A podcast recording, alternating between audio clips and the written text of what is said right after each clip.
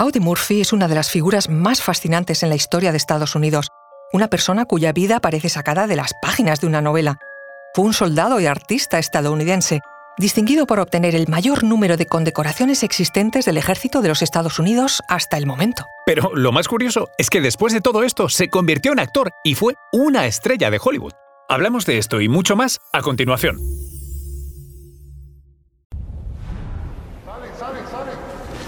Conoce mejor al equipo que protege nuestras costas. Alerta en el mar, el jueves a las 10 un nuevo episodio en National Geographic. Soy María José Rubio, historiadora y escritora. Y yo soy Luis Quevedo, divulgador científico. Y esto es Despierta tu curiosidad, un podcast sobre historias insólitas de National Geographic. Descubre esta y otras hazañas heroicas de la Segunda Guerra Mundial en la nueva serie del D-Day a Berlín, la última batalla de Hitler. Estreno el 31 de octubre a las 22 horas en el canal National Geographic. La historia de Odie Murphy es literalmente de película.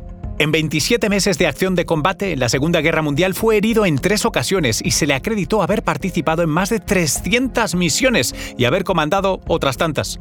Le valió para convertirse en el soldado estadounidense más condecorado de la Segunda Guerra Mundial. Recibió la Medalla de Honor, el máximo galardón militar de Estados Unidos, por su valor, junto con otras 32 medallas de su país, cinco de Francia y una de Bélgica. Se ganó la Estrella de Plata dos veces en tres días, tres corazones púrpura y la Cruz de Servicios Distinguidos. Murphy nació en una familia pobre en Texas en 1925. Sufrió las privaciones de la Gran Depresión y la muerte de su madre cuando era todavía un niño. Por todo ello, y como medio de supervivencia, decidió alistarse en el ejército a los 16 años, a pesar de haber sido rechazado por la Marina y la Fuerza Aérea por su edad y débil aspecto físico, pues era muy delgado y medía apenas 1,65 m. Desde el principio demostró una valentía y habilidad para el combate que contradecían su aspecto juvenil y su complexión física. Participó en diversas campañas en Europa, desde la invasión de Sicilia hasta la liberación de Francia y la invasión de Alemania a lo largo de su servicio muchas condecoraciones, pero la más famosa de todas fue esa medalla de honor, concedida por una acción épica en la que siendo el único oficial superviviente en su unidad, subió a un tanque en llamas para usar su ametralladora y repeler él solo a las fuerzas alemanas, todo mientras estaba herido y se quedaba sin municiones. Tenía entonces solo 19 años. Después de la guerra, Murphy sufrió lo que hoy reconoceríamos como trastorno de estrés postraumático, insomnio y depresión que le hicieron adicto a ciertos medicamentos y drogas. Pero a pesar de los desafíos emocionales, encontró una forma inesperada de curarse, escribiendo. Publicó su autobiografía, To Hell and Back, que se convirtió en un bestseller y llamó la atención de Hollywood.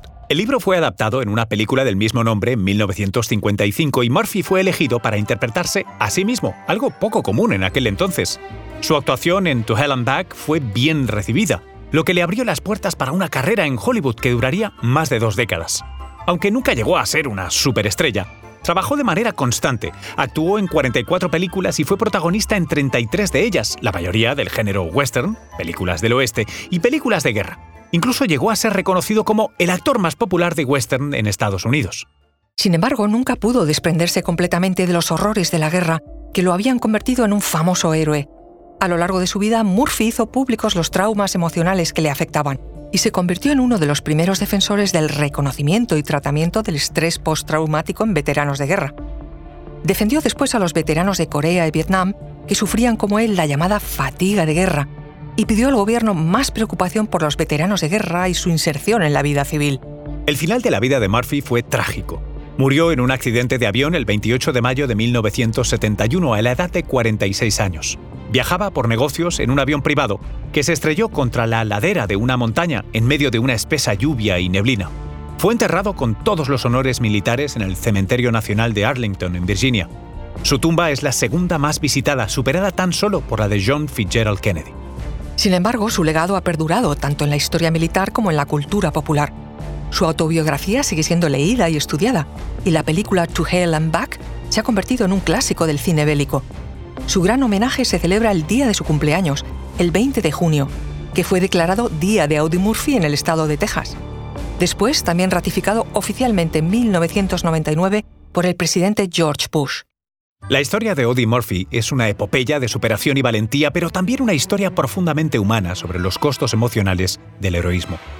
Su transición de soldado a estrella de cine podría verse como una forma de escapismo o incluso como una reinvención de sí mismo, pero en muchos sentidos fue una extensión natural de su personalidad, un hombre valiente y complejo que vivió múltiples vidas en el lapso de una sola. Con su valentía en el campo de batalla y su habilidad para contar su historia, Audie Murphy se convirtió en un símbolo duradero del sacrificio y la resiliencia humana.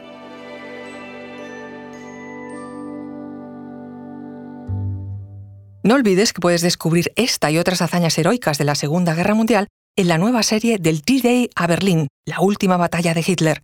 Estreno el 31 de octubre a las 22 horas en el canal National Geographic. Recuerda que Despierta tu Curiosidad es un podcast sobre historias insólitas de National Geographic.